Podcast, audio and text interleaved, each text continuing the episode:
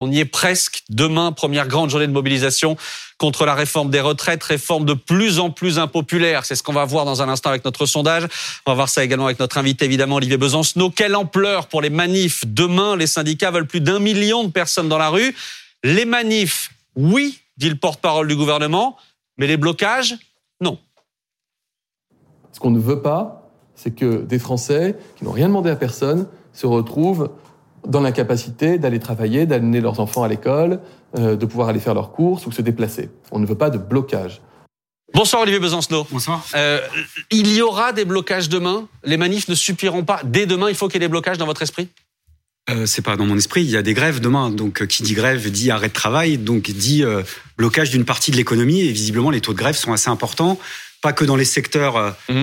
auxquels on est un peu habitué, entre guillemets, c'est-à-dire ceux du public. Mais visiblement, il faudra suivre de près les taux de grève dans le, dans le privé notamment, parce que c'est aussi un peu ça la nouveauté par rapport, euh, enfin une des possibilités de nouveauté mmh. par rapport aux dernières séquences de mobilisation sociale qu'on suit de près. En tous les cas, pour moi, le, ce qui compte, c'est le nombre, c'est euh, l'action, c'est la grève, c'est une manifestation la plus massive possible, et c'est ça qu'on appelle de nos voeux. A priori, ça s'annonce plutôt réussi pour demain, mais il faudra une suite. Vous êtes le porte-parole du nouveau parti anticapitaliste. Vous êtes notre invité de 22h50 et des poussières. Ce soir, euh, effectivement, interviewé par Rosine Bachelot, par Pauline Simonet et par euh, Antonin André. Et vous avez un problème, Olivier Besancenot, ce soir. Vous avez un problème. Vous avez gagné la bataille de l'opinion. D'après les sondages. Sondage ELAB, 66% des personnes interrogées sont contre cette, cette réforme. Mais vous avez un problème. Comment est-ce que vous faites demain, précisément, pour mobiliser euh, au-delà de ceux qui se mobilisent toujours? Moi, tout seul avec mes petits bras musclés, pas grand-chose. Euh, voilà, c'est la force collective, c'est une force entraînante. Je crois au fait qu'un secteur déterminé et minoritaire, soit dans un premier temps, agisse au moins comme une force entraînante sur le nombre, la massivité. Et c'est vrai qu'un des problèmes, on est, auquel on est confronté, c'est ce problème éternel de confiance collective, en mmh. effet. C'est-à-dire de, de, penser qu'on n'est pas spectateur des décisions politiques et quand il y a un tel enjeu, un tel rapport qui est un tel rapport de force qui est exigé, bah, c'est en effet de s'adresser même à tous ceux qui, qui, nous regardent en ce moment euh, en leur disant ce message-là, c'est que moi j'entends euh, des tas de gens râler euh, mmh. sur leur canapé, derrière sur la machine à café, au boulot, tout ça c'est bien beau. Euh, mais on peut pas s'en remettre systématiquement sur les autres. On peut pas faire. Vous savez, il y avait une formule en 95, en 1995, à l'époque de la réforme du plan Juppé euh, sur la sécurité sociale, euh, qui, avait été une mobilisation victorieuse. À l'époque, on avait parlé de grève par procuration. C'était un peu l'expression. Mmh. Quelque part, on faisait procuration à ceux qui le pouvaient. là, ça, ça marchera pas, ça. Hein. Là, va falloir. Mais pardon, mais c'est quoi votre argument? Massu ce soir à destination que ceux qui, de ceux qui sont sur leur canapé, qui nous regardent ce soir, pour leur dire ne vous contentez pas de râler. C'est quoi pour vous l'argument massif? Que chacun peut agir. Chacun et chacune peut agir à sa manière. Il y a mille manières d'agir. Il n'y a pas de recette miracle. Il n'y a pas une mobilisation sociale euh, chimiquement pure. Ça n'existe pas. Il n'y en a pas une qui se ressemble. Euh, chaque situation se réinvente et c'est tant mieux. Déborde les cadres existants et c'est tant mieux. C'est fait de manifestations, de manifestations, d'actions, euh, même parfois de, gestes symboliques. Il y a des, par exemple, des, restaurateurs qui disent, bah voilà, soit, soit je fermerai ce jour-là, soit je mettrai simplement un panneau pour dire je partage pas ce qui est en train de se passer. Ça vous prenez aussi non, mais moi, je prends rien. Je suis pas là pour prendre. Je suis là pour, pour, euh, pour, agir collectivement dans un mouvement. Vous voyez ce que je dis. Vous êtes d'une certaine manière aussi le porte-parole de ce, de ce, voilà, mouvement-là. L'un des porte-paroles ce soir. Je sais pas. Mais en tous les cas, euh, voilà, l'idée, euh, je prends. Voilà. vous prenez, Pauline. Vous, vous, nous dites que l'important, ce qui compte, c'est le chiffre, la massivité, évidemment, pour une mm. manifestation. Il y a aussi une énorme pression. Du coup, si on n'atteint pas cette fameuse barre des millions, du million, ça veut dire que du million. Déjà, on va pas, pas commencer par là. Ça veut dire que c'est un échec, cette mobilisation? Non, non, car bon, là c'est pareil, si on parle de 95, je me souviens, le, le, le Juppéton à l'époque, on appelait ça, puisque Juppé avait dit, euh, s'il y a plus d'un million de personnes dans la rue, euh, en gros, euh, ça le fera. Bon, évidemment, ça avait motivé toutes les troupes. depuis, les gouvernements ont tiré quelques enseignements. Là, demain, c'est une étape, c'est une étape pour prendre confiance. Je pense qu'elle sera réussie. Voilà, ça, je pense qu'on peut l'affirmer demain, ça sera réussi. C'est-à-dire que tout le monde va se dire, voilà, mais le problème, c'est la suite. Euh, samedi, il y a une manifestation des organisations de jeunesse. Donc le problème, c'est ensuite une stratégie à mettre en place. Euh, une fois de plus, on ne peut pas se payer le luxe d'être dispersé, euh, ni dans le temps, ni dans l'espace. Voilà, ça, c'est plus possible. D'abord parce qu'il y a le contexte économique qui prend tout le monde à la, à la gorge. Donc l'idée, c'est d'agir vite, nombreux, nombreuses, pour, pour être efficace, c'est-à-dire montrer la force du nombre. Quand, quand, comment exactement Moi, je peux pas le dire. J'ai pas de religion en la matière. Mais le million, vous le reprenez à votre compte aussi? Euh, C'est notamment Philippe Martinez qui dit euh, il faut qu'on passe la barre du million dès demain. Est-ce que, est-ce que cette barre ah, symbolique-là S'il le dit, ça veut dire qu'on sera un million demain. Antonin André. Il y, a, il, y a, il y, a, une des clés, justement, vous l'avez dit, c'est les salariés du privé, parce que la fonction publique euh, mm. traditionnellement se mobilise énormément on voit bien euh, les entreprises publiques aussi, mais les salariés du privé, et notamment les artisans, les indépendants, sont des gens qui ont les prix de l'énergie, qui ont le prix des, le coût des matières premières, qui souffrent beaucoup dans leur chiffre d'affaires. Et pour eux, euh, ces journées d'inactivité, c'est potentiellement des risques pour eux, pour leur commerce, mmh. de faillite, d'emploi de leurs employés, de, qui seront obligés de mettre à la porte. On en a reçu ici euh, sur ce plateau. Qu'est-ce que vous leur dites à cela? Parce que eux, la grève et le blocage, c'est aussi leur bête noire. Je sais pas. Moi, je parlerai pas leur nom, ni vous ni moi. Je pense que c'est très partagé. Euh, J'entends des messages. Enfin, moi, dans ce secteur-là, d'artisans, de petits commerçants, je vois des, des manifestations de solidarité, même verbales pour l'instant, euh, que j'ai pas rencontrées jusqu'à présent de mémoire. Alors je veux pas en faire des tonnes parce que c'est qu'à mon échelle, c'est un tout petit retour, mais c'est nouveau. C'est-à-dire, je crois, et j'ai cru comprendre que ça inquiétait aussi un peu le gouvernement. C'est-à-dire que dans cette opinion, parce que derrière opinion, on met tout et n'importe mmh. quoi. Je veux dire, il y a, il y a aussi des secteurs auxquels on n'est pas forcément euh, euh, confronté. Moi, ce que je vois, si en effet quelque chose se passe du côté des jeunes, du côté de ce secteur-là, commerçants, artisans, et du côté du privé, ça, c'est des éléments nouveaux euh, pour que, pardonnez-moi l'expression, mais la mayonnaise prenne d'une manière, c'est-à-dire que ou d'une autre, c'est-à-dire qu'on arrive à un phénomène de, de masse pour, voilà, pour pour, pour, pour rappeler euh, toutes les bonnes raisons d'être opposé à, à ce qui n'est pas une réforme, mais pour moi une contre-réforme et qui va se traduire par, par une paupérisation de, de, de, nombreux et de nombreuses personnes et de se battre aussi pour les générations qui viennent. Je veux dire, il y a, voilà, c'est pas question de savoir, c'est pas qu'une question de projection individuelle sur le site du gouvernement. Hein. Mmh. Euh, c'est pas savoir, est-ce que toi, moi, moi, ma génération, c'est 74, je sais pas jusqu'à quel point on est impacté. C'est pas de savoir si moi, l'individu, parce que ça, je l'entends aussi. Il hein, n'y a, pas, a pas que le motif de euh, moi je suis en colère mais je le garde pour moi ou euh, je compte sur les autres. Euh, sur le thème, moi, finalement. ça ne me concerne pas. Pas comme ça, mais bon, je vais passer un petit peu. Puis finalement, c'est quoi? Oh, Le problème, c'est qu'il y en a eu avant, des contre-réformes. Et puis après celle-là, je peux vous le dire d'avance, si on bloque pas, il y en aura après. Moi, je me bats au nom avec d'autres, des générations qui se sont battues avant nous, de haute lutte pour que la retraite soit un droit effectif, et pour les générations qui viennent. Moi, je vais jamais avoir dire à mon gamin, écoute, bah papa, il a sauvegardé sa retraite en sacrifiant la tienne, par exemple. Ça, je veux pas, je l'accepte pas. C'est ce qui se passe si on fait pas la réforme. Mais euh, le mouvement. C'est pas ce que j'ai dit, en tout cas. oui, mais justement. C'est ce que vous dites, Rosine Bachelot. Pour qu'on se comprenne. Mais je voudrais poser une question à Olivier Besancenot. Ce mouvement, euh, il est donc pour l'instant organisé autour d'une intersyndicale dont la grande nouveauté, c'est qu'elle est complètement unie. Je crois que c'est la première fois depuis des années. Euh, depuis 12 ans. depuis 12, ans. C'est ça, depuis 12 ans exactement, que ce front syndical est uni. C'est une des conditions, c'est un des, des méthodes aussi de réussite de, de ce mouvement, de ce mouvement social. Mais moi, j'ai des forts doutes sur euh, l'unité de ce, de ce mouvement syndical, de cette intersyndical, parce que derrière, il y a quand même des idéologies extrêmement différentes. On peut pas dire que Monsieur Berger marche sur le même écosystème que Monsieur Martinez.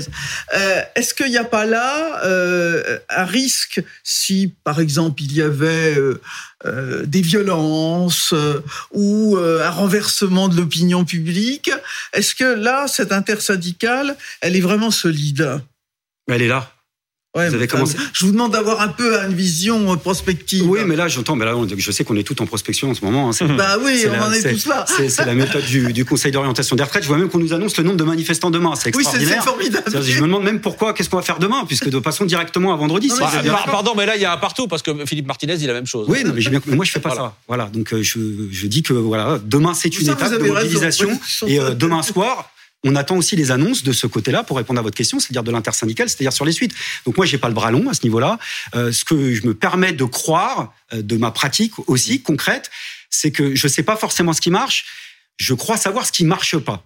Et ce qui n'a pas marché, c'est, je vous dis, des journées d'action intersyndicale qui sont euh, euh, emmenées dans un calendrier qui nous emmène sur deux, trois mois, à mmh. bout de une euh, toutes les semaines ou tous les 15 jours. Donc, vous souhaitez qu'on bloque le pays pendant trois semaines Non. C'est ce qui est prévu, des journées d'action. Alors, d'abord, je ne crois pas avoir dit ça. En fait, l'idée, ça serait justement, par exemple, plutôt que d'en mettre quatre ou cinq dans le décor sur trois mois, on pourrait commencer sur deux, trois, de suite. C'est ce qui est prévu pour Et de suite, c'est-à-dire C'est-à-dire que là, on a une grève, on a une manifestation et des grèves demain. Mmh. La prochaine doit être quand pour vous? Non, mais ça, c'est pas moi de le dire. Non, je sais, mais. Qu'est-ce que vous souhaitez? Qu'est-ce que, bah, qui vous paraîtrait efficace Là, ce que je viens de vous dire, c'est des grèves qui se généralisent, c'est-à-dire que qu'on nous, alors avec des scies, on coupe du bois, soit, mais le jour où on nous dira, écoutez, on y va le même jour, à la même heure, tous et tout ensemble, artisans, commerçants, salariés, chômeurs, retraités, on essaye, peut-être ça marchera pas, mais c'est le seul truc qu'on n'a pas tenté en 30 ans. À partir de ce jour-là, on va démontrer au gouvernement que sans ceux et celles qui font les richesses de ce pays, eh bien, en effet, l'économie ne tourne plus. Et, vous sentez que et donc, l'économie est bloquée. Et là, je pense sincèrement qu'au bout de 48 heures,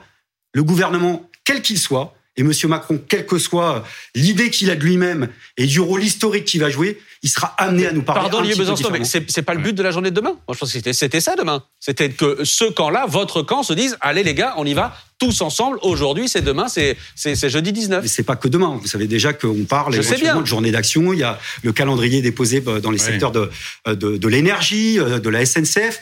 Euh, voilà, tout ça, c'est. Pour le moment, la démarche syndicale est un peu inverse euh, de ce que vous dites. C'est-à-dire que pour le moment, ils, planifient des, mm. journées d'action qui soient justement un peu euh, réparties jusqu'au mois de mars, pour notamment ne pas euh, déclencher l'impopularité contre le mouvement syndical et ne pas donner le sentiment aux Français qui sont pris en otage ou bloqués. Donc il y a une gestion de ce temps-là qui n'est pas tout à fait celui que, que, vous appelez de vos voeux. Pour le moment. Non, mais moi, j'ai pas de gestion particulière. Je, je l'ai dit tout à l'heure, j'ai pas de religion en la matière. Voilà, euh, je vous dis simplement que je vous dis pas tout à fait, vous n'avez pas tout à fait raison, parce que, par exemple, l'idée d'appeler à 48 heures, puisque c'est un peu ça qui est dans l'air, hein, si j'ai bien compris, mmh. euh, de mémoire, en 95, ça avait commencé comme ça chez les cheminots, ça avait commencé comme ça. Donc, comme quoi, euh, ça, et puis ça se reproduit jamais. Moi, écoutez, si j'avais un mode d'emploi, euh, vous pensez bien que je serais pas d'abord là à vous le présenter en premier. Vous déjà fait la euh, Et puis le temps, on l'aurait utilisé. Vous voyez, donc là, l'idée, c'est, en tous les cas, c'est cette confiance, elle est nécessaire. Et moi, tous ceux qui nous regardent, voilà, mmh. demain, on va être nombreux, on va être nombreuses. Ça va être une manifestation d'abord et avant tout joyeuse. On a besoin de se retrouver pour aussi travailler cette vous Vous étiez perdu? Comment? Vous vous étiez perdu? Non, ni perdu, ni euh, voilà, mais simplement, euh, je vous dis de, de mémoire, moi j'ai connu euh, deux victoires, deux victoires en 95, j'étais mhm. étudiant, et au moment du contrat de première embauche, c'est les 2006. en 2006. C'est les deux fois où j'ai entendu, bon, c'est assez jubilatoire, en effet, mhm. quelqu'un qui arrive du pouvoir et qui vous dit, bah écoutez, finalement, on a bien réfléchi, alors qu'on était dur comme le fer trois mois avant, bah finalement, on va le retirer. Bon, et puis j'ai connu des défaites aussi, et donc j'essaye de voir ce qui marche et ce qui marche pas, mais comme comme d'autres à la base. Vous savez, il y a des assemblées générales qui discute à la fois de la tactique des luttes et qui discute aussi du fond, du fond et du contenu. Et là, je crois que le gouvernement a fait un mauvais pari sur le thème que bon euh, finalement le contexte économique allait euh, allait tétaniser tout le monde, ben, ça peut se retourner aussi contre lui comme un retour de flamme parce qu'il y a un côté cumulatif, c'est-à-dire le côté euh, répartition des richesses inégales, le côté c'est toujours pour les mêmes qui on demande de sacrifier et puis aux autres ceux qui se gavent on demande jamais rien et puis il y a les salaires et puis il y a ce débat sur le pouvoir d'achat. On parlait par exemple des petits artisans, mais enfin on a parlé quand même du prix de la baguette. Il y, a, il, y a, il y a peu de temps, vous savez que dans l'histoire sociale, même révolutionnaire de ce pays, quand on parle du blé, de la farine, euh, en général, ça devient, ça, devient un petit peu sérieux. Ça se passe mal ou bien, ça dépend des points de vue. On va parler de plein de choses. Attendez, Rosine, on va parler de plein de choses ce soir, notamment d'Emmanuel Macron, qui accuse les opposants à sa réforme de mentir, de mensonges. Il a dit ce matin au Conseil des ministres. Diantre. En gros, il accuse la gauche de, de, la gauche de raser gratis. On verra ça dans, dans une seconde. Euh, on parlera aussi des riches, des milliardaires, que certains voudraient voir disparaître en France. On verra si c'est votre cas euh, ce soir. Mais il y a une chose sur laquelle je voudrais revenir. Vous parliez du CPE. 2006, mhm. euh, effectivement, euh, ce contrat première embauche pour les jeunes, il est retiré alors que tout avait été voté. Il est retiré après des manifestations monstres, euh, notamment une bonne partie des, de la, enfin une partie des, des étudiants dans la rue, 40 universités bloquées, etc. Est-ce que vous pensez que sur un sujet comme les retraites, c'est-à-dire qui va concerner les jeunes dans 40, 45 ans, 50 ans, est-ce que vous pensez que vous arriverez à mobiliser autant que sur un sujet comme le CPE, qu'il est touché immédiatement? Ben Ça, on va le savoir à partir de demain. Et on qu'est-ce que vous sentez? J'ai l'impression, nous, les retours qu'on a, c'est que ça va se mobiliser, voilà, mais on en on verra plus samedi. Samedi, euh, nous, on va participer, soutenir justement, même symboliquement, comme parti politique avec d'autres, avec la France Insoumise, pour dire aux organisations de jeunesse, unies, elles aussi, pour dire, euh, mmh. voilà, euh, on se sent concerné. Là aussi, il semblerait que par rapport à d'autres projets de contre-réforme sur ce sujet-là, la jeunesse, enfin, une partie de la jeunesse, parce que je ne veux pas généraliser, se sente plus concernée et plus impliquée qu'avant. Voilà, donc ça aussi, c'est un des éléments sur lesquels, parce que c'est pas gagné. C'est vrai que quand tu as 18, 19 ans, euh, bon, euh, te projeter même à l'âge de 30 piges, en général, c'est un peu compliqué. Mmh. Bon, mais là, il y a, y a l'idée que ça commence à faire, euh, ça commence à faire un petit peu. Mais vous n'entendez pas aussi beaucoup de résignation du côté de la jeunesse? Moi, j'ai entendu en tout cas ce discours-là où on comprend ce combat. Peut-être qu'ils font partie de ceux qui disent oui, on soutient la mobilisation, mais en même temps, ça paraît tellement éloigné parce que on entend chez beaucoup de jeunes l'idée que de toute façon, nous, on n'aura pas de retraite. Euh, nous, ce sera même pas à 67 ans, peut-être au-delà. Et finalement, pourquoi se battre pour quelque chose qui paraît complètement inaccessible De toute façon, le monde aura disparu avant sur les du réchauffement climatique, c'est sûr. Est-ce que vous l'entendez, ce discours de, résignation aussi, malheureusement, euh, du côté de certains jeunes? Chez certains, mais écoutez, vous prenez les mobilisations de ces derniers temps, euh, elles ont eu lieu aussi dans la jeunesse, sur les questions de l'écologie en particulier, sur les questions du féminisme également. Qui sont des questions plus prioritaires sans doute pour eux et plus mobilisantes que les retraites.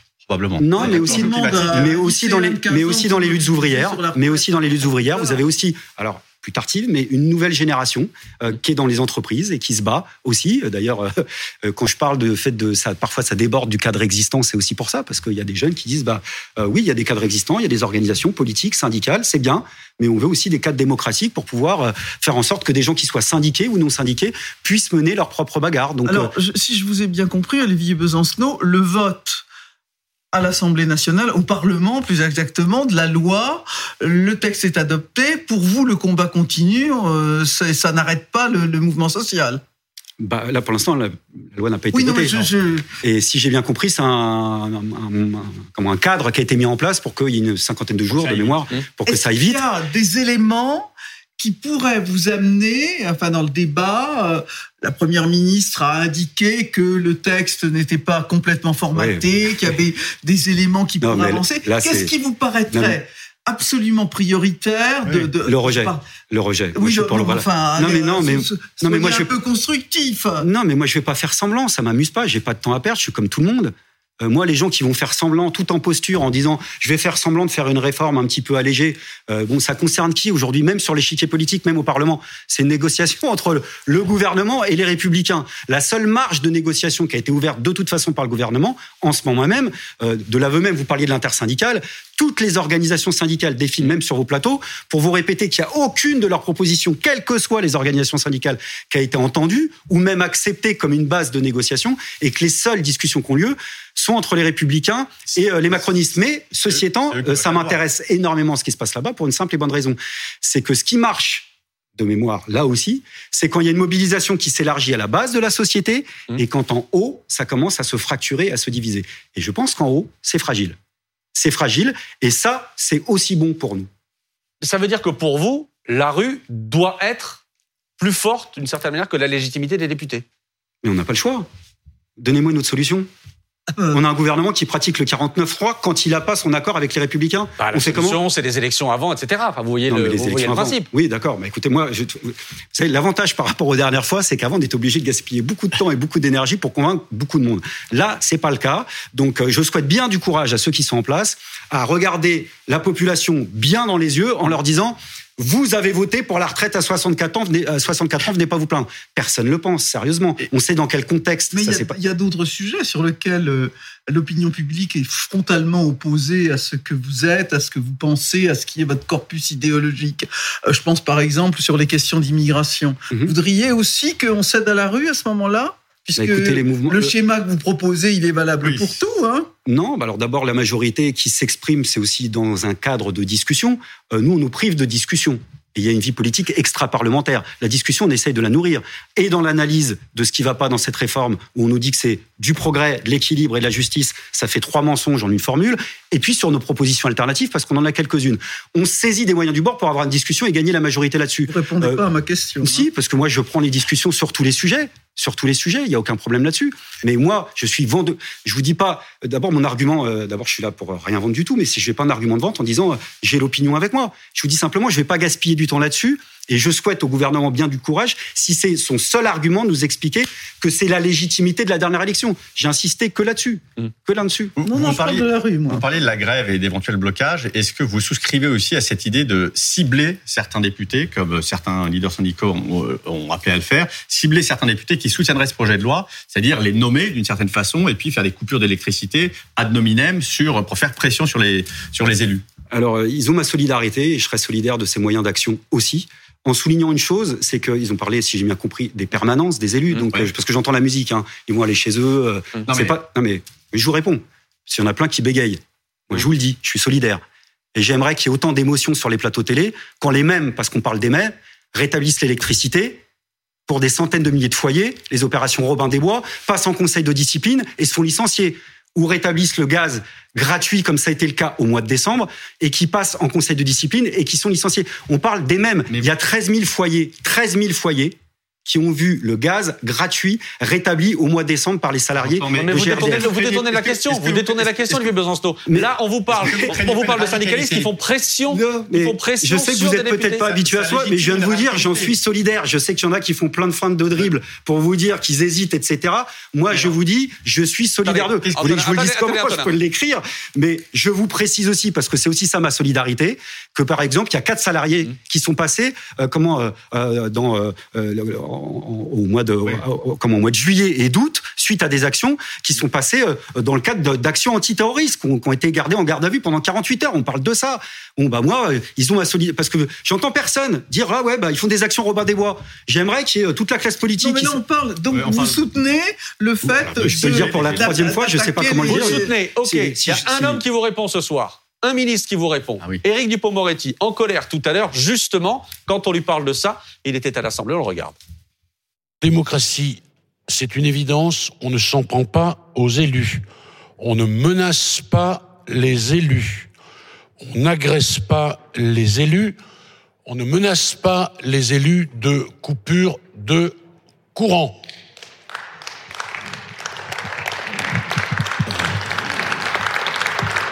qui peut être constitutif d'un acte d'intimidation prévu et réprimé par le Code pénal, quelles que soient nos divergences politiques, je le dis avec fermeté, s'en prendre aux élus, c'est en réalité s'en prendre à la République.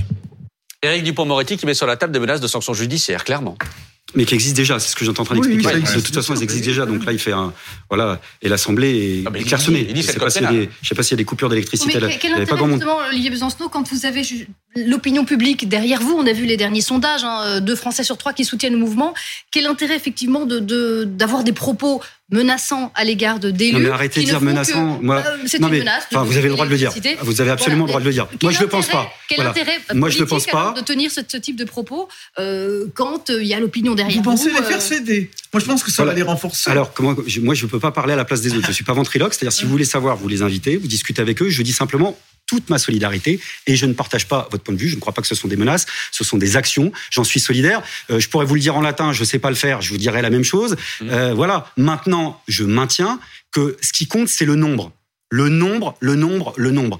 Et l'argument du départ dont on discutait, pour moi, c'est l'élément clé, c'est la confiance.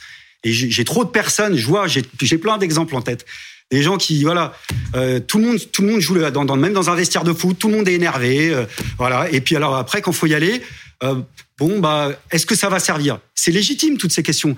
Mais le problème, c'est, mais le nombre qu'on est dans ce pays à se poser cette question. Mais simplement, si le jour où on se posait cette question tous ensemble, dans la rue, au même moment, on verrait qu'on est un paquet. Un paquet. Donc euh, moi, à part essayer de peser à ce niveau-là, je peux pas vous dire autre chose que notre meilleure réponse par rapport à tout ça, c'est-à-dire d'être en osmose avec, euh, oui, avec cette partie de l'opinion, c'est de montrer qu'en plus de pas être d'accord, on peut on peut gagner. Olivier Besancenot, information de la soirée, la CGT a déjà annoncé qu'en guise de protestation, il y avait ce soir des baisses de production d'électricité en France du côté des centrales hydrauliques. Il n'y a pas eu de coupure, mais clairement, dit du côté d'EDF que ça met en tension le système français. Est-ce que là, on n'est pas en train de jouer avec le feu? Bah, écoutez, ce qui met en tension le système français du point de vue de l'énergie, c'est la libéralisation du marché, du marché de l'énergie. Là, vous répondez pas à la question. Mais si, je vous, mais écoutez, arrêtez de me dire, je réponds pas à la question. Depuis le début, je vous dis que je suis solidaire avec toutes les actions, les actions de grève, qui par nature, si vous voulez un scoop, je vous annonce que la production économique va ralentir dans les prochains jours. Mais écoutez, une fois que je vous ai dit ça, j'ai rien dit parce que c'est une grande la palissade. On rentre dans une séquence sociale de mobilisation et de grève.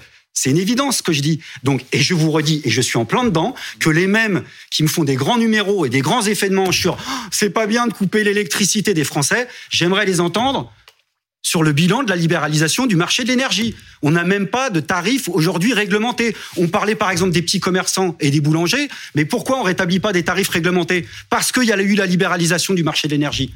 Avant, ça marchait bien, maintenant, ça marche plus. Ça, c'est un sujet. On est en plein dedans. Pourquoi? Parce que les salariés qui se mobilisent dont vous parlez. panne qui est arrivée au passage.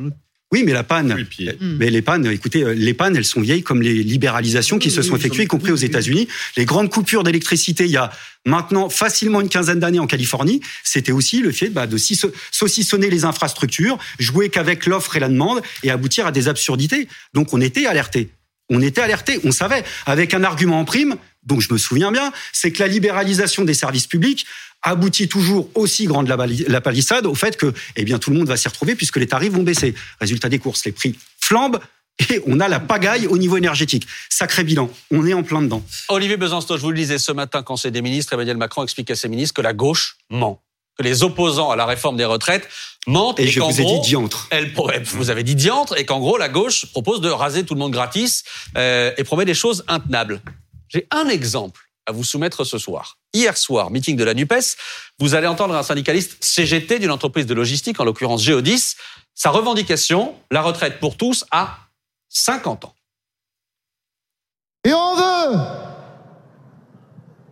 augmentation salariale tout de suite de 2000 euros pour l'ensemble des salariés, le SMIC, et un départ en retraite à 50 ans à temps plein.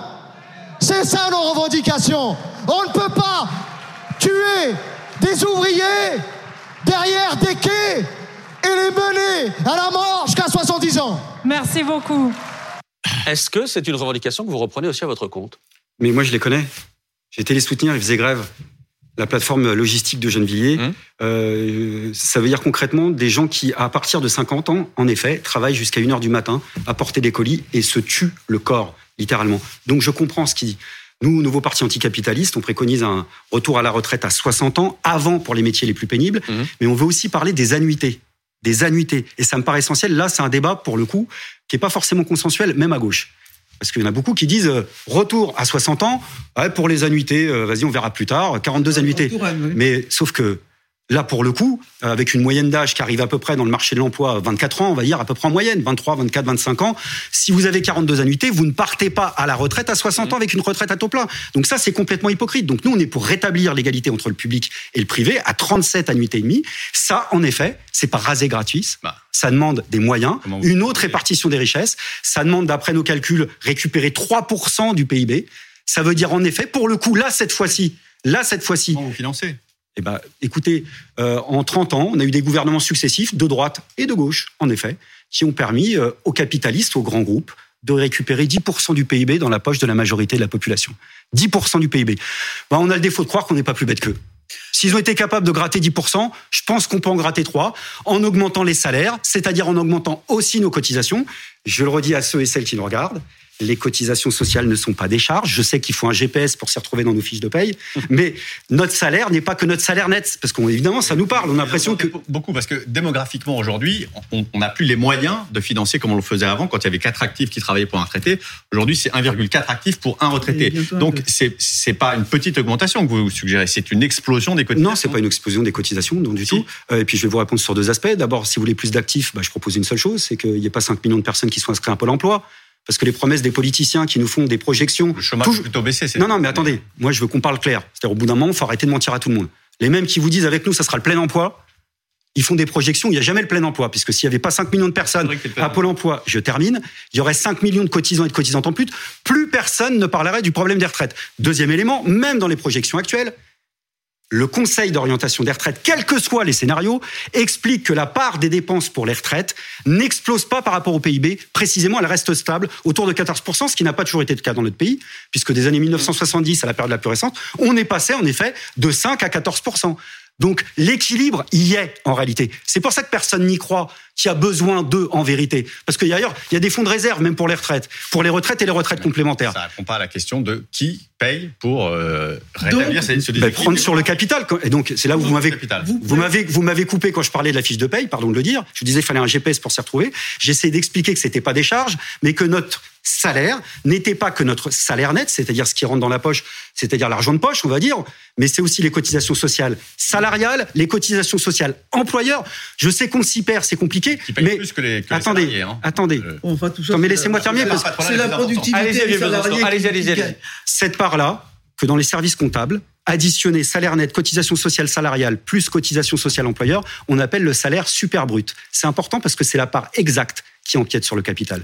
Donc nous, on est en effet pour arrêter de tourner autour du sujet. Mmh. Le seul moyen d'augmenter les salaires, c'est de prendre sur le capital. Ceux qui vous disent le contraire sont des menteurs, c'est mécanique. Donc, moi, j'y suis pour rien. C'est le système capitaliste qui fonctionne. J'essaie de résumer votre pensée pour savoir si je l'ai bien compris. Dites-moi tout. Donc, euh, le besoin de financement des retraites, qui n'est pas évidemment euh, explosif, mais qui est très important, hein, qui est euh, situé selon les années, enfin aux alentours de 12-13 milliards. Mhm. C'est quelque chose qui doit être financé intégralement par un prélèvement sur le capital et sur les cotisations. un impôt sur la fortune. Non, non, euh, pas l'impôt. Alors, Allez-y. Je... Euh, non, alors pas l'impôt, mais c'est important parce que dans notre vision à nous, en tous les cas, mhm. on est pour que ça se fasse par les cotisations. Et c'est important parce que l'impôt. Oui, mais attends, c'est important parce que l'impôt, c'est la fiscalité et c'est l'État. Et nous, on, on, cherche à repenser un système de sécurité sociale où l'argent des cotisants et des cotisants. Vous voulez pas que ça aille financer un sous-marin nucléaire ou autre chose que ce soit Non, mais c'est pas que ça. On veut que ça soit sous le contrôle des cotisants et des cotisantes. Ça veut dire rétablir les élections des représentants et des représentantes avec la possibilité de les révoquer. C'est-à-dire on est pour sortir du marché, mais aussi d'un système bureaucratique. Donc les cotisations, pas l'impôt. Je, continue un peu parce qu'il y a, y a des choses profondément inégalitaires dans notre système. Il y a par exemple le fait que le salaire des fonctionnaires est calculé sur les six derniers mois de la euh, d'activité, alors que pour la retraite, oui. pour la retraite, oui, et qu'il est euh, qu'est-ce que j'ai dit Pour les salaires. Pardon, excusez-moi, pour les retraites, bien sûr. Euh, à 11h23, je patine un peu. Et euh, et, par contre, pour les, salariés du privé, c'est sur les 25 dernières années. Alors que c'était euh, les 10 dernières. Voilà. Euh, donc tout ça, il faut, il faut ramener, il faut ramener ça. Je suppose que vous c'est pas là une, une cote mal taillée, c'est que tout le monde ait une retraite calculée sur les six derniers mois. Donc le calcul que j'effectuais, c'était en effet incluant cette idée-là, rétablir donc, le public et le privé. C'est la, nécessité de entre 3 et 4 du PIB, absolument. Tout inclus, c'est-à-dire la retraite à 60 ans, les 37 annuités et demie, et recomptabiliser. Donc pour répondre à votre question, je vais effrayer tout le monde, mais je vais le faire. Voilà. Je suis. Mais c'est pour, pour ça que j'ai posé cette je suis pour déséquilibrer le budget. en notre faveur, c'est-à-dire rétablir l'équilibre qui existait en faveur du monde du travail il y a encore 30 ans dans ce pays. Voilà. C'est-à-dire, c'est-à-dire, récupérer les 10% du PIB hum. des richesses qui avant revenaient au monde du travail et progressivement sont revenus à une poche de minorité, à une, à une toute petite minorité, soit sous forme d'exonération d'impôts, soit forme d'exonération de cotisations sociales. Et si des politiques ont été capables d'inventer toute une une série de mesures qui étaient capables de répartir les richesses dans un sens toujours plus inégalitaire, on doit être capable de le récupérer. Ça, c'est les chiffres euh, de l'OCDE, c'est des chiffres tout à fait officiels. Un, un conducteur de la RATP part actuellement à 52 ans. Ça vous paraîtrait donc atteignable que tout le monde parte aux environs de 52 ans la retraite, rejoignant d'ailleurs la, revendication. non, mais on parle d'égalité. Alors parlons d'égalité. Non, non, mais je sais. Les régimes spéciaux ne sont pas supprimés d'ailleurs dans le. Alors deux choses. D'abord, je, l'ai dit tout à l'heure, peut-être que je me suis, dit la retraite à 60 ans avant pour les métiers les plus pénibles. Première chose. Deuxième chose, les régimes spéciaux. Puis on va en parler. On va arrêter de faire semblant. Euh, les régimes spéciaux, euh, à la base, historiquement, c'est venu par le haut. Hein, je le rappelle les premiers régimes spéciaux en France. Oui, c'est le point de départ, en gros. Ouais, ne viennent pas issus de lutte sociale réclamée mm. par les salariés des chemins de fer. Historiquement, c'est venu pourquoi? Ça veut pas dire que Parce que dans, hein. non, mais que dans le cadre de la révolution industrielle, à la fin du 19e siècle, on avait besoin de fidéliser une main-d'œuvre. Les premiers régimes spéciaux, c'était les mineurs en 1894, puis ensuite les chemins de fer. Donc, dans le but de fidéliser. Mais c'est important ce que je dis. Parce qu'aujourd'hui, pourquoi, justement, il n'y a plus personne qui veut aller bosser à la RATP ou dans les hôpitaux? C'est précisément parce que plus personne n'y trouve son compte, au-delà du fait qu'on a l'impression de plus avoir les moyens de faire le métier pour lequel on pense avoir une vocation. je rappelle... vous parlez de la RATP. je, mets, quelques chiffres sur la table. Attendez, sur la RATP, on, va le dire, euh, la possibilité effectivement de partir pour les conducteurs à 52 ans, en réalité, la moyenne, la moyenne, c'est 56 ans pour les conducteurs de la RATP. Ils ont la possibilité, mais pour avoir une, avec une, retraite pension, une, une bonne pension, c'est 56 ans. Sauf que, déficit du régime de la RATP aujourd'hui, 800 millions d'euros cette année. Ça, il faut bien l'équilibrer. Mhm. Toujours sur le prélèvement du capital. Alors, écoutez, en empruntant à 3%. Non, c'est pas ça. Mais d'abord, on n'est pas pour saucissonner le tout. Euh, je rappelle que si vous voulez de l'argent dans les retraites complémentaires, par exemple, là, il y a des fonds de réserve. Donc, si vous voulez de l'argent, je vais vous en trouver de partout. Mais c'est euh, bonne chose. Je veux... Non, mais c'est pas ça. Euh, on parle aussi de salariés qui surcotisent par rapport à d'autres. Donc, moi, j'entendais, hein, par exemple, tous ceux qui disaient j'ai contribué toute ma vie, puis maintenant on me dit bah écoute, ton régime, on va le sauter. Ah bon, bah rends-moi l'argent que j'ai donné en plus par rapport à tous les autres. Un autre exemple, les infirmières en 2010, elles pouvaient prendre leur retraite à 55 ans. Là, là, au moment où je vous parle, elles vont partir à 64 ans, 9 ans de plus. Et vous pensez que c'est sérieux? 9 ans de plus dans la vie d'une infirmière? Oh, on parle de, on parle pas que de chiffres, c'est pas, on parle de concret. Et des exemples comme ça, je peux vous en donner à l'appel. Rosine Bachelon, c'est ministre de la Santé. Mmh. C'était euh, agrémenté, si je puis dire, d'un changement de catégorie substantiel qui a amené une forte augmentation de salaire c'était la négociation qui avait été menée avec les syndicats infirmiers. Non, mais tout, le monde doit faire un effort. C'est-à-dire que les, policiers, par exemple, ils partent à 52 ans aujourd'hui, ils partiront à 54 ans. On peut pas dire que ce soit des régimes spéciaux qui soient totalement sacrifiés. Par ailleurs, il y a une autre possibilité qui existe déjà dans la fonction publique, c'est un peu de retraite par capitalisation. Alors, ça va vous faire bondir, mais ça existe déjà, y compris dans la fonction publique. Est-ce que, d'autres pays le font d'ailleurs dans le CDE, est-ce qu'il ne faudrait pas faire financer une partie de, de ces retraites par euh, des placements sur les marchés financiers considérant que c'est Olivier Besançon va s'évanouir en plein Non, non, non, ça non, va. Mais ça existe déjà dans la publique. Non, non, ça va. Je, ça marche bien. Je résiste. Non, ça marche très mal. Non, si on a un très mauvais exemple. C'est-à-dire que la ça rapporte 5,6% par an pour pour ce qui est de la par an, vous prenez la retraite additionnelle de la fonction publique. Je vous invite à revisiter par exemple les mésaventures de la Préfond en 2001 et en 2007. Grande mésaventure hein, reconnue même par la presse économique. Parce que quel est le problème de la capitalisation? Au-delà de ce que j'en pense philosophiquement, c'est que vous jouez, euh, vous jouez avec la santé économique. Vous jouez le tout avec euh, avec le fait que le capital se porte bien ou qu'il se porte mal. Si le crack financier est là, comme ça arrivé en 1929, et d'ailleurs la France a renoncé après 1910 à la capitalisation aussi à cause de ça. Mais on l'a vu aux États-Unis plus récemment en 2007 au moment de la, du grand crack financier, c'est vous pouvez perdre à la fois votre emploi et la retraite dans le même temps. Partie. Non, mais moi, même que, moi, quand je dis constamment. Oui, des régimes Non, mais enfin, il y a, a un seul point avec lequel on est d'accord avec Olivier Besançon, enfin, pour moi, c'est que le régime, ça doit être la, la, sauvegarde du régime par répartition, qui doit constituer l'ensemble de la retraite. Alors, ça, ensuite, il y a les modalités. Mais le régime de, par capitalisation, c'est quelque chose qui est volontaire, quelqu'un qui place son épargne, c'est son histoire, mais ça ne doit pas constituer sa retraite. Proposition retoquée des deux côtés de la table. C'est votre collègue de droite dans tous les sens du qu'il faut le dire. Antoine André, euh, vous parliez des, plus riches, des plus fortunés. Euh, j'ai ah deux, j'ai deux, euh, comment dire, deux extraits à vous montrer, deux, déclarations fortes à vous montrer ce soir. D'abord, Marine Tondelier, numéro un des Verts. C'était hier soir lors du meeting de la Nupes, ce fameux meeting de la Nupes, qui dit une chose très simple elle ne veut plus voir de milliardaires en France. Puisqu'on nous demande qu'est-ce qu'on propose, on va vous proposer quelque chose. Nous revendiquons que nous ne voulons plus en France de milliardaires. Nous, nous voulons une France sans milliardaires.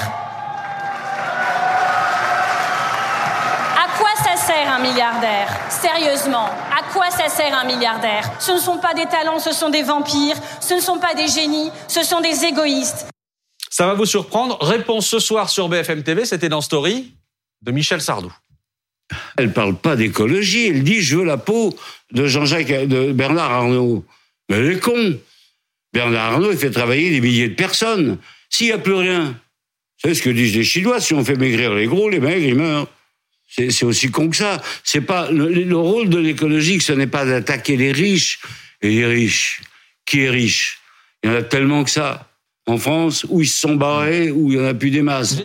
Je précise que l'interview de Michel Sardou sera rediffusée tout à l'heure euh, euh, à, midi sur BFM TV. Euh, Michel Sardou vous dit, mais attendez, les riches, ça sert. Ça sert aussi à créer de la richesse avec leurs entreprises, etc. C'est pour ça que Bernard Arnault, faut pas lui tirer dessus. C'est ce que lui dit Michel Sardou. Bon, d'accord. Écoutez, là, je vais pas faire un débat interposé avec Michel Sardou, si, avec tout le respect que j'ai pour lui. moi, j'ai prétention de croire que les richesses, c'est les producteurs et les productrices de ce pays qui les créent. Voilà, d'abord et avant tout, avec leur force de travail, manuelle ou intellectuelle. Mmh. voilà. moi, je suis pour la liberté de circulation c'est vrai pour euh, les immigrés. On parlait tout à l'heure de l'immigration. C'est vrai aussi pour tout le monde, même pour les milliardaires. Donc, si un jour on prenait des mesures anticapitalistes dans ce pays, soyons un peu dingues, j'imagine que certains peut-être imagineraient partir, je ne sais pas, en Suisse ou ailleurs. Ils pourront le faire librement. Pour moi, c'est pas un problème. Ce qui m'intéresse, c'est pas les individus, c'est le partage des richesses. Moi, la discussion personnalisée, mmh. taillée sur mesure, en général, elle, nous fait évacuer le vrai problème, qui est le problème de la répartition, tel que j'essaie de le poser en parlant, par exemple, des points de PIB.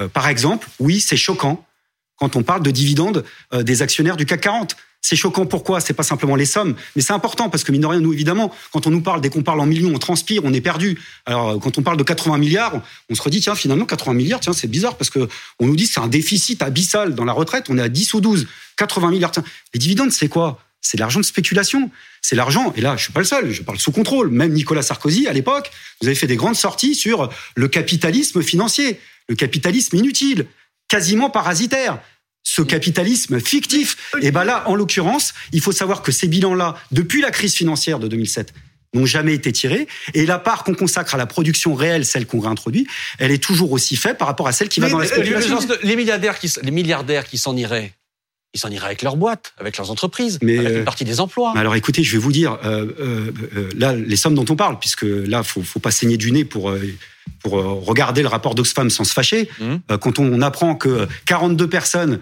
ont gagné en augmentation de revenus, même si c'est en effet des fortunes personnelles et professionnelles, 200 milliards depuis 2020, alors qu'on nous disait qu'en pleine crise sanitaire, fallait faire des efforts, on imagine qu'ils doivent être super malins et avec des très gros bagages pour pouvoir partir avec tout ça. Parce que les richesses, c'est quoi? C'est pas des valises, des valcas qui sont pleines de billets.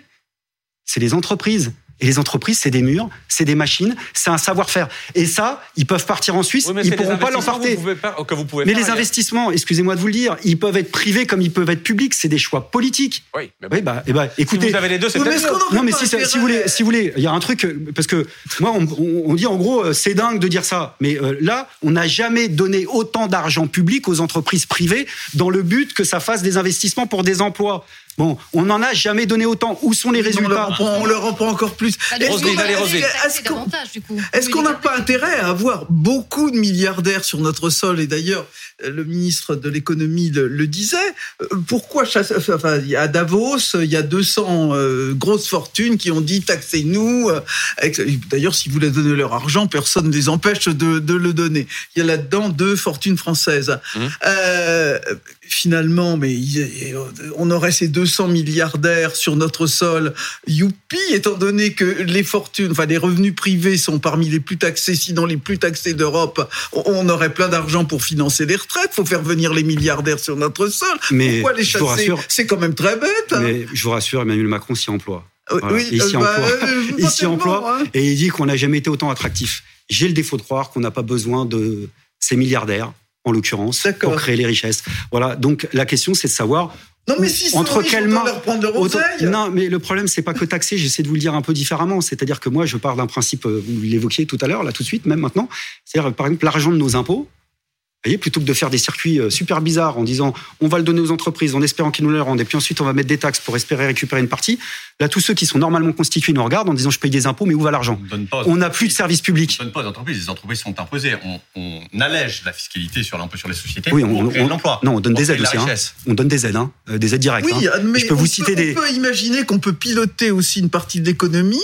Moi, je vois, j'étais élu local dans une vie antérieure. On aide par exemple des petites entreprises et des moyennes entreprises à se développer à l'international. C'est quelque chose que souvent elles ne peuvent pas faire elles-mêmes. Elles n'en ont pas les, moyens financiers ni les moyens, les moyens logistiques. On peut orienter des choses. On donne des aides à la recherche, c'est extrêmement important la pour recherche, rester, différent. Euh, rester compétitif. Bon, euh, il y, a, aussi vous qui êtes un étatiste, je crois l'avoir compris, et vous ben, croyez à la pouvoir, à, la puissance de l'État. Vous me mettez mal à l'aise parce que ça veut dire que je, parle mal et je me fais mal comprendre. Je suis pas un. Je, je, je veux dire, je suis croyez à la puissance publique. Je crois à la puissance publique. À la puissance publique. je crois à la force collective. C'est quand même important. Je crois à la socialisation par le bas. C'est-à-dire, moi, je veux pas remplacer un patron privé par un patron public. Parce que les nationalisations par le haut, j'ai vu aussi ce que ça donnait. Et je fais la différence entre les plus petites entreprises et les plus grandes entreprises. Quand des groupes comme Sanofi touchent de l'argent au nom de la recherche, de l'emploi et de la compétitivité pour faire euh, de l'aide au moment de la crise sanitaire avec le succès qu'on connaît pour payer zéro fiscalité après, pardonner qu'on soit forcément révolté la situation, surtout justement quand on fait partie des plus petites entreprises et qu'on voit que sur les bénéfices, on paye en moyenne 13 ou 14 pour les petites entreprises et que des grands groupes n'en payent aucun. Donc ça veut dire qu'il n'y a même pas de justice à ce niveau-là. Mais je disais cette chose toute simple, c'est qu'a priori l'argent des impôts devrait aller dans les services publics. Sauf que les services publics sont en train de, de disparaître au moment où je vous parle, en ce moment où je vous parle. Donc l'argent public devrait servir à ça et pas à autre chose. je voulais juste vous poser une question sur, sur la question des, des, retraites. Donc vous êtes donc non seulement contre cette réforme qui propose de décaler l'âge de 62 à 64, mais vous voulez le ramener à, à 60 ans. Comment est-ce que vous expliquez aux Français qui nous regardent et qui euh, sont peut-être effectivement hostiles à la réforme, mais qu'en même temps qui se disent, qui regardent ce que font nos voisins et qui voient qu'en fait bah, tout le monde part beaucoup plus tard à la retraite. Pas forcément beaucoup plus tard, hein, quand on voit euh, l'âge effectif de départ à la retraite, mais en tout cas plus tard.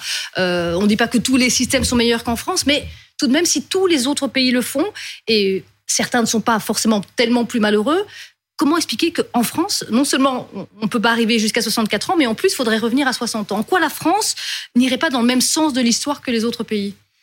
Bah Là, il faut écouter le gouvernement, pour une fois. Je sais qu'ils aiment bien mettre en avant en disant, bah, écoutez, en France, quand même, on a le taux de pauvreté euh, chez les retraités qui est le plus faible. Bah, pourquoi? Bah, Justement, peut-être parce qu'on n'a pas suivi cet exemple et parce qu'il y a des luttes pour bloquer tout ce qui était fait jusqu'à présent. Deuxième exemple, vous avez raison de parler de l'âge réel. Et ça, c'est super important, parce que l'âge réel, moi, pour dire les choses franchement, je ne crois pas une seule seconde le fait que les générations qui vont nous suivre vont pouvoir travailler inexorablement jusqu'à 67, 68, 69 ans, alors qu'on n'est déjà pas jugé productif dans les entreprises du public ou du privé quand on a dépassé les 60, voire avant, et qu'on vous montre la porte de la sortie dès cette époque-là. Donc je pense que parce qu'on ne pourra plus, ou parce qu'on ne voudra plus de nous, on partira à peu près dans les mêmes eaux, mais avec une retraite de misère. Et comme ce sera une retraite de misère, on sera par voie de fait obligé simplement pour survivre de faire appel à des fonds qui ne sont pas ceux prévus par le salaire socialisé de la sécurité sociale, mais donc des fonds privés, donc des fonds de pension, des formes mixtes de capitalisation, c'est-à-dire ce qu'attendent les grandes compagnies d'assurance depuis des années des années. Vous savez, il faut juste un dernier élément. Euh, tous ceux qui arrivent en disant euh, c'est qu'une histoire de charge, de budget, c'est lourd, ça nous coûte. En vérité, c'est les premiers à savoir que ça rapporte le budget dont on parle, la protection sociale, il est supérieur à celui de l'État d'un tiers. C'est de l'argent pour les assureurs qui sommeillent. Ça les rend dingues. Un assureur, je parle d'un grand assureur, il est normalement constitué, il regarde cet argent qui sommeille, qui n'est pas, encore qui pas encore soumis à la loi de l'offre et la demande, ça le rend malade. Et depuis des années, il veut mettre le grappin dessus. Mais Donc c'est bien cette question-là qui est... Pour vous, pour vous, euh, encore une fois, Rosine le disait à l'instant, il n'en est pas question aujourd'hui dans la réforme telle qu'elle est. Mais pour vous, dans la tête d'Emmanuel Macron, il y a ça il y a derrière, euh, Alors là, euh, dans je ne sais pas combien de temps, 5, 10 ans, 15 ans, euh, l'idée que la capitalisation arrivera. Alors moi, je ne suis pas dans la tête d'Emmanuel Macron et puis je ne veux pas y être. J'ai déjà suffisamment de problèmes comme ah ça. Si, ça peut être intéressant. mais en tous les cas, il s'inscrit dans la continuité de ces différents gouvernements. Parce que là, on parle de ça. On parle de politique qui, depuis 1993, se systématise. Y compris le gouvernement de gauche. Absolument.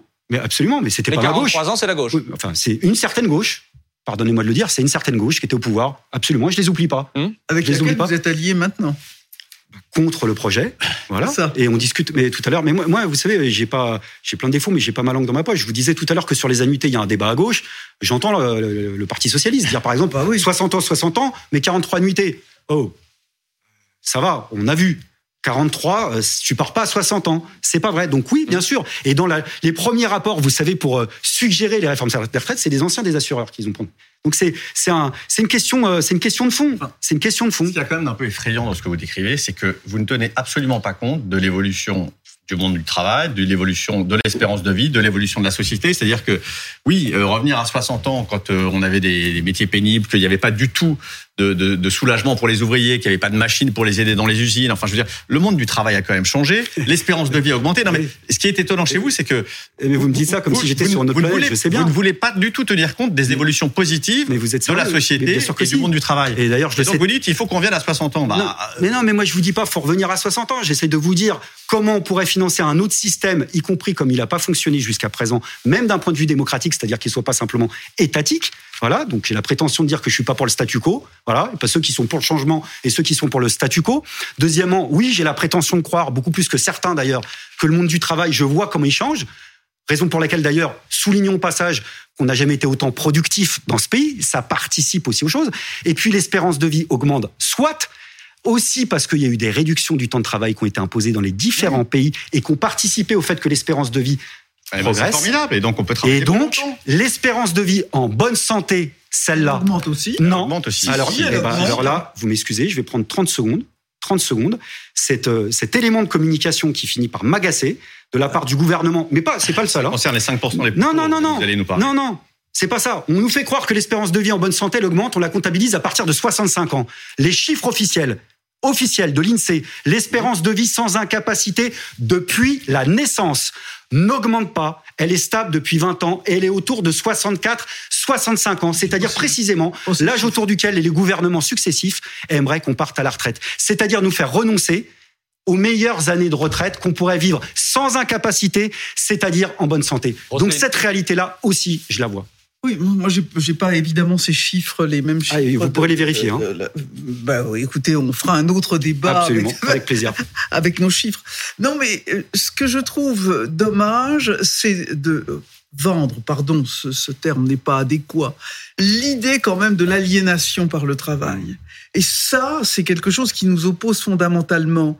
Alors, je reconnais des travaux pénibles, des gens qui ont fait des mineurs, qui ont poussé des, des wagonnets au fond de la mine, des, des gens qui sont dans des, dans, des EHPAD à soulever sans aucun moyen de levage, des, des, des, des personnes lourdes et qui font des tâches euh, très, très, très difficiles euh, pour des salaires plus que modestes. Ça existe, bien entendu. Mais pour la majorité des gens, le travail est quelque chose de désaliénant.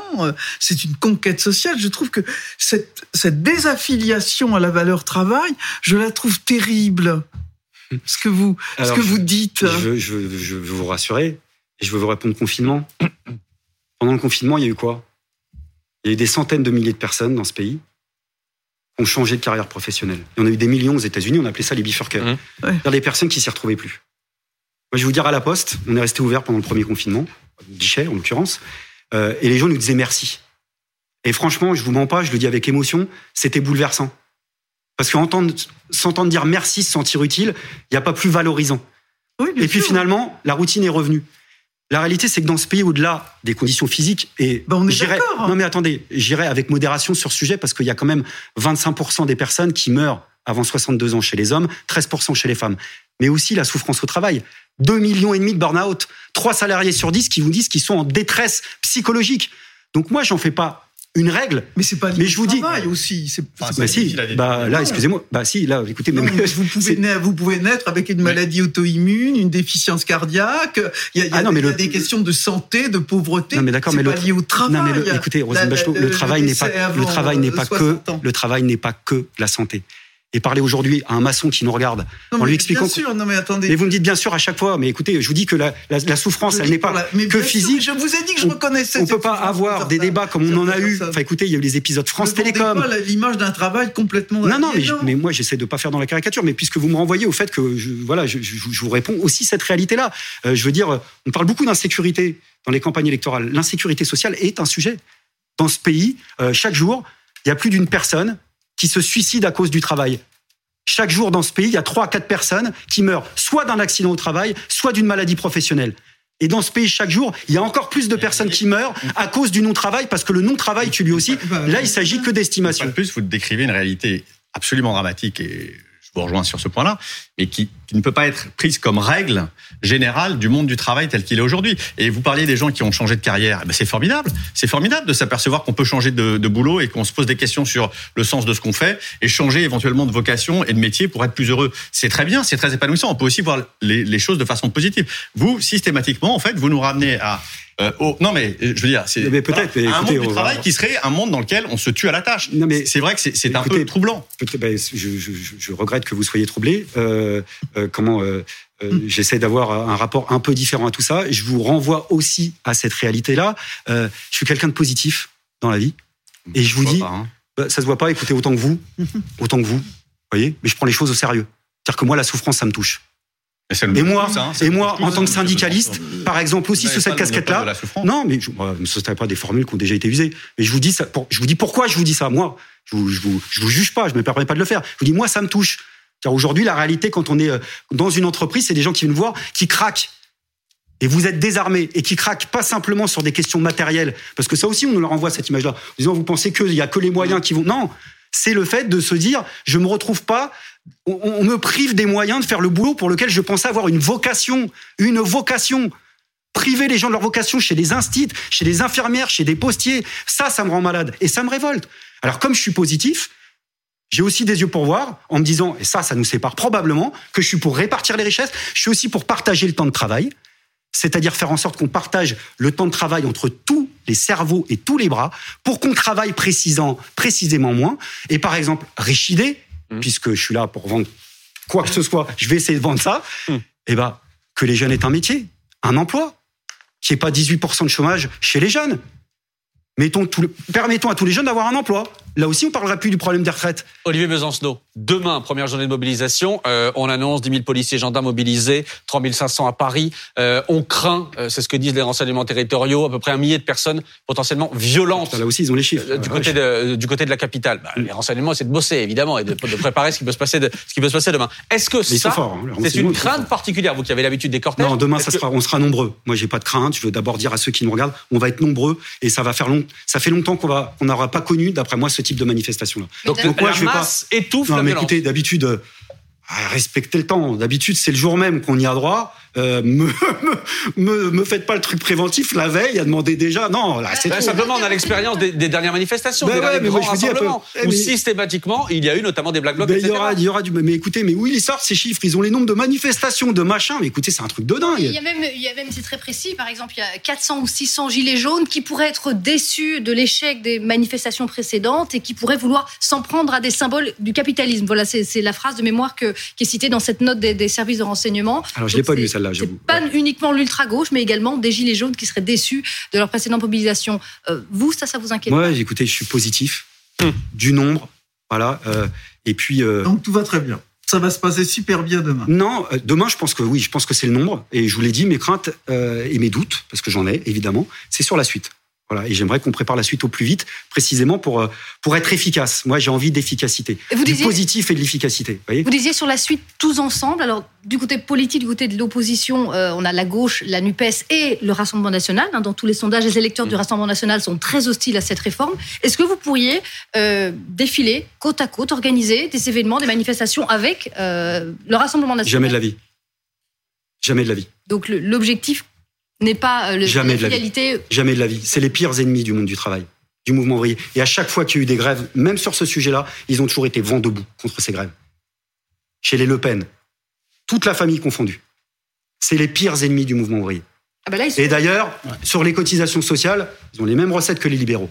Les pires ennemis. Donc je vous réponds, jamais. Vous parlez des leaders, vous parlez des leaders, vous parlez de la famille Le Pen. Les électeurs. Les électeurs.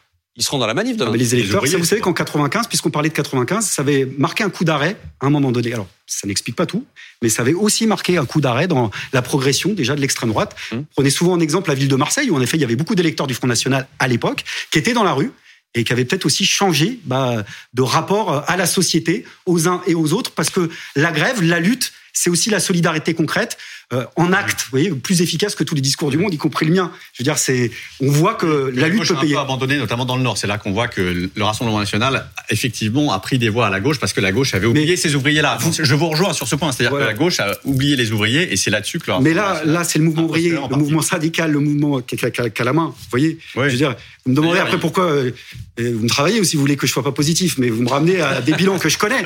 Là, on a une séquence, mais ceci étant, c'est important parce que c'est vrai que politiquement aussi, sur l'avenir, ce qui se passe là en ce moment pour la gauche, c'est essentiel. Quel que soit son point de vue son orientation selon qu'on gagne ou qu'on perde, ce sera pas la même chose. Au-delà de la réforme des retraites, Au-delà même, absolument, et y compris des désaccords qu'on a sur euh, à gauche sur le type de solution alternative qu'il y aurait à poser. C'est-à-dire, on a beau ne pas être d'accord là-dessus, oui, on peut être soudé, et j'espère qu'on le sera, pour obtenir cette victoire, parce que personne n'a à gagner à ce que euh, cette, ce projet passe. Le rapport de force sera pas le même. Euh, sauf que face à vous, vous avez donc notamment Emmanuel Macron, qui veut réformer les retraites, mais qui veut sa réforme des retraites.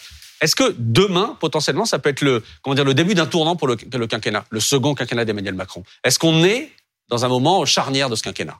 Bah, il a décidé de le faire, si j'ai bien compris. Euh, moi, je suis pas, je vous dis, j'étais pas dans sa tête, mais si dit ce qui se dit veut laisser une trace, je sais pas laquelle, dans l'histoire. Mmh. Euh, bon, dès le départ, euh, sur le thème, bon, moi, bah, moi, on m'a accusé de pas être fort. Bah, vous allez voir, je vais vous le faire.